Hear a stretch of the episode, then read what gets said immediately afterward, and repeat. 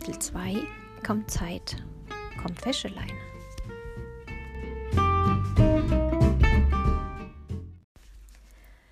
Es lagen also drei Wochen vor uns. Drei Wochen, das waren 21 Tage, also 504 Stunden oder 30.240 Minuten oder 1.814.400 Sekunden. Zeit genug, um nach Frankreich zu kommen und Zeit genug, um genau am 8. August pünktlich um 11 Uhr vor den Türen des Ferienlagers in Hugelfing zu stehen und sich von meinen Eltern abholen zu lassen. Punkt 1 auf meiner Entführungsliste war geglückt und ich konnte es abhaken. Nun zu Punkt 2, die Entführung.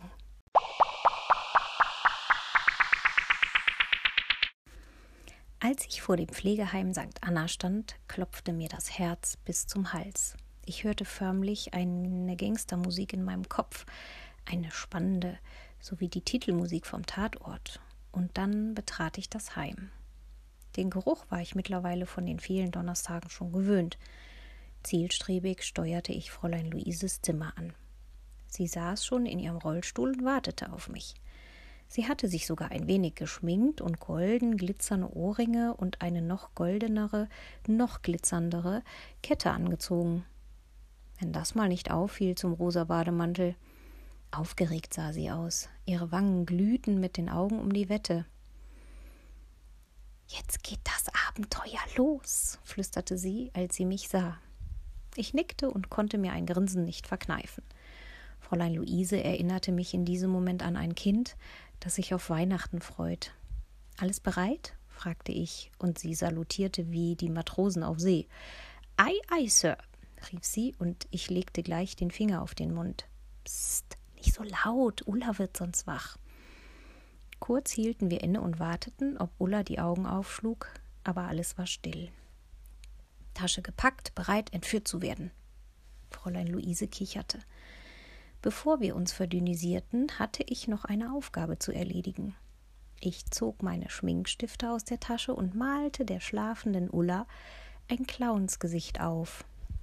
Weiße Augen, einen weißen Kringel um ihren Mund, ein rotes Herz auf ihre Wange, rote lachende Lippen und schwarze Striche auf ihre Augenlider. Dann legte ich ihr Fräulein Luises kleinen Handspiegel auf das Nachtkästchen. Heute kommen die Clowns, Ulla. Heute sind sie da, sagte ich ganz leise und schob dann den Rollstuhl mitsamt Fräulein Luise aus dem Zimmer in den Flur in Richtung Lift.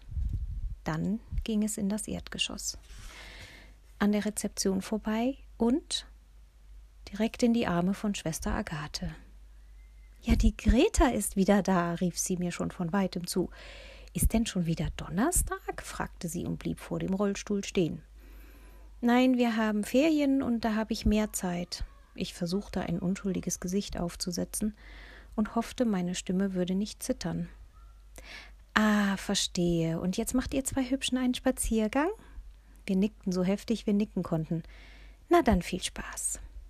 Und da war sie auch schon weg. Die große Handtasche auf Fräulein Luises Schoß war ihr zum Glück nicht aufgefallen, denn normalerweise nahmen die alten Leute ihre Handtaschen nicht zum Spaziergang im Heim mit. Langsam schob ich Fräulein Luise aus dem Haus und auf das große Tor zu. Immer schneller wurde ich, obwohl wir unauffällig wirken wollten. Schließlich rasten wir nur so dahin. Fräulein Luise hielt sich an der Handtasche fest und kreischte. Zwei Alte standen am Tor und sahen uns erschrocken zu. Wir spielen Rennfahrer, rief Luise ihnen entgegen und winkte ihnen zu. Ich glaube, ich werde gewinnen und da waren wir schon vorbei und aus dem Tor hinaus. Wir liefen noch ein Weilchen weiter, dann konnte ich nicht mehr. Ich stützte meine Hände in die Seiten, beugte mich nach vorn und atmete schwer. Du alte Frau, sagte Luise und musterte mich. Schau mich an. Ich bin überhaupt kein kleines bisschen aus der Puste.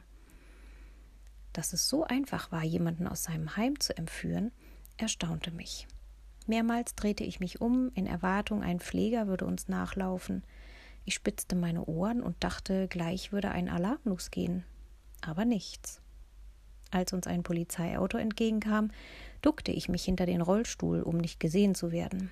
Fräulein Luise sang mein Hut, der hat drei Ecken, drei Ecken hat mein Hut.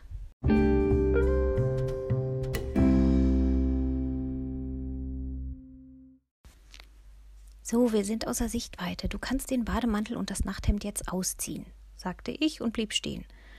Fräulein Luise guckte mich mit großen Augen an. Was ist? fragte ich ungeduldig und sah mich um, denn es wäre ja möglich, dass sie Fräulein Luises Verschwinden bereits bemerkt hatten und hinter uns hergejagt kamen. Habe verhäden, nuschelte sie und sah betreten auf ihre Hauslappen. Wie bitte? fragte ich, da ich kein Wort verstanden hatte. Hab ich vergessen. Ich hab vergessen, unter das Nachthemd meine Straßenkleidung anzuziehen. Ich hatte meine Alltagskleidung schon so lange nicht mehr an, dass sich für mich mein Nachthemd und mein Bademantel wie Straßenkleidung anfühlt. Dann hol doch was aus deinem Koffer, forderte ich sie auf. Wieder guckte sie völlig zerknirscht. Hast du etwa vergessen, dich auf den Koffer zu setzen? fragte ich entsetzt. Luise nickte. Aber so bist du einfach zu auffällig, Luise. Das sieht doch ein Blinder mit Krückstock, dass da was faul ist. Und das Erste, was die im Heim machen, ist eine Vermisstenanzeige aufgeben. Und was werden sie suchen? Eine Frau im Nachthemd, Bademantel und Haus pushen. Ach, papalapap, du hast so viele Krimis gesehen, konterte Frau Luise beleidigt. Ich sah Luise an und Luise sah mich an, und eins war klar, wir mussten so schnell wie möglich neue Klamotten besorgen. Kommt Zeit, kommt Rat oder eine Wäscheleine. Die Auswahl auf so einer Wäscheleine ist allerdings nicht so groß wie zum Beispiel in einem Kaufhaus. Man muss schon nehmen, was man kriegen kann. Ein bisschen Diebstahl ist es außerdem. Aber dafür hängten wir Fräulein Luises rosafarbenen Bademantel im Austausch an die Leine. Der war fast noch so gut wie neu. Dann war es mehr ein Austausch als ein Raub. Und da wir noch lieber wollten, dass es ein Ausleihen wurde, klemmten wir außerdem mit Wäscheklammern einen freundlichen Zettel an die Leine, auf dem stand Wir haben uns nur ein paar Kleider geliehen, wir hoffen, es waren nicht die einzigen und Sie haben eh zu viele im Schrank. Nicht böse sein, es war ein Notfall. Als Fräulein Luise hinter dem Busch, den wir als Umkleidekabine auserkoren hatten, heraustrat, musste ich schon ein bisschen lachen ließ jedoch mein Lachen sofort wieder verebben, als ich Fräulein Luises beleidigtes Gesicht sah. Sehe ich schlimm aus? fragte sie unsicher. Ich musterte sie von oben bis unten. Eine viel zu große Jeans, ein Schlabber-T-Shirt mit der Aufschrift Was guckst du? und ein kariertes Hemd darüber. Zwei verschiedene Socken steckten in ihren hellblauen Hauspuschen, denn leider hingen keine Schuhe an der Leine. Den Spruch fand ich nett, sagte Luise und grinste. Also, was meinst du? Och, ich überlegte fieberhaft, was ich antworten konnte, damit ich sie nicht verletzte. Es sieht, sagen wir, ungewöhnlich aus. Mal was anderes. Wahrscheinlich bist du, wie sagt Mama immer, ein Trendsetter und schon laufen in ein paar Tagen alle Leute im vogelscheuchen Look herum. Jetzt lachte auch Fräulein Luise. Den Rollstuhl versteckten wir in der Busch-Umkleidekabine und weiter ging die Entführung. Zielstrebig näherten wir uns der Parkgarage Platz 77. Luise hielt den Atem an. Ich rannte auf das Auto zu und zog die Hülle weg. Mein Gepäck hatte ich, schon bevor ich Luise entführt hatte, in den Kofferraum geworfen, und nun verstaute ich noch die große Handtasche auf dem Rücksitz. Fräulein Luise legte liebevoll die Hände auf das Auto und streichelte es. Da bist du, mein Hillmännchen, und gut siehst du aus. Bist du sicher, dass du noch fahren kannst? fragte ich vorsichtig. Luise lachte laut auf.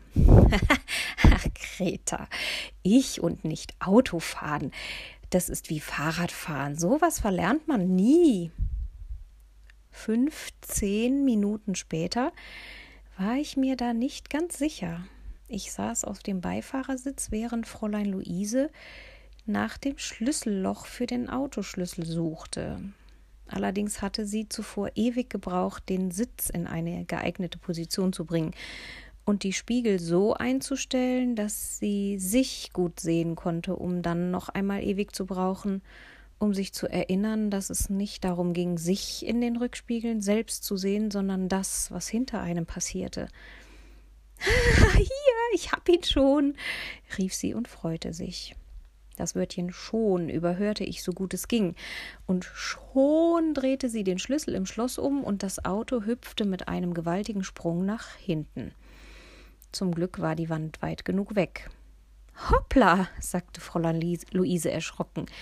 Jetzt wissen wir auch, wo der Rückwärtsgang ist. Bist du wirklich sicher, dass du noch Auto fahren kannst?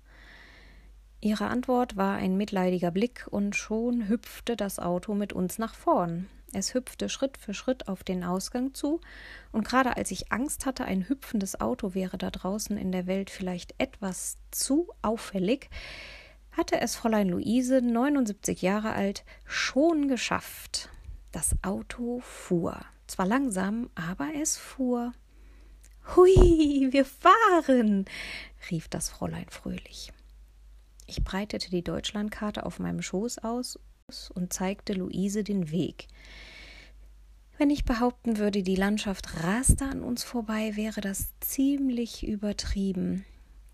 Es war eher so, dass uns Fußgänger auf dem Gehsteig überholten alte Fußgänger und auch ein Fußgänger mit Gipsbeinen und auf Krücken. Siehst du, Greta, wie ich fahren kann? Na, was sagst du jetzt? Vorsicht, eine rote Ampel! rief ich, und wieder machte das Auto einen Sprung, denn Fräulein Luise verwechselte wohl die Pedale. Der Motor war auch gleich abgestorben, aber das machte nichts, denn jetzt wusste die alte Dame ja, wie es ging. Und es war erstaunlich, aber eine gefühlte Stunde später erreichten wir schon die Autobahn. Vorher fuhren wir allerdings noch zu einer Tankstelle, denn ich war mir nicht sicher, wie weit wir mit zwei Kanistern Benzin kommen würden. Auch hier waren wir nicht die schnellsten, denn plötzlich gab es wohl Benzin, das es laut Fräulein Luise neulich noch nicht gegeben hatte.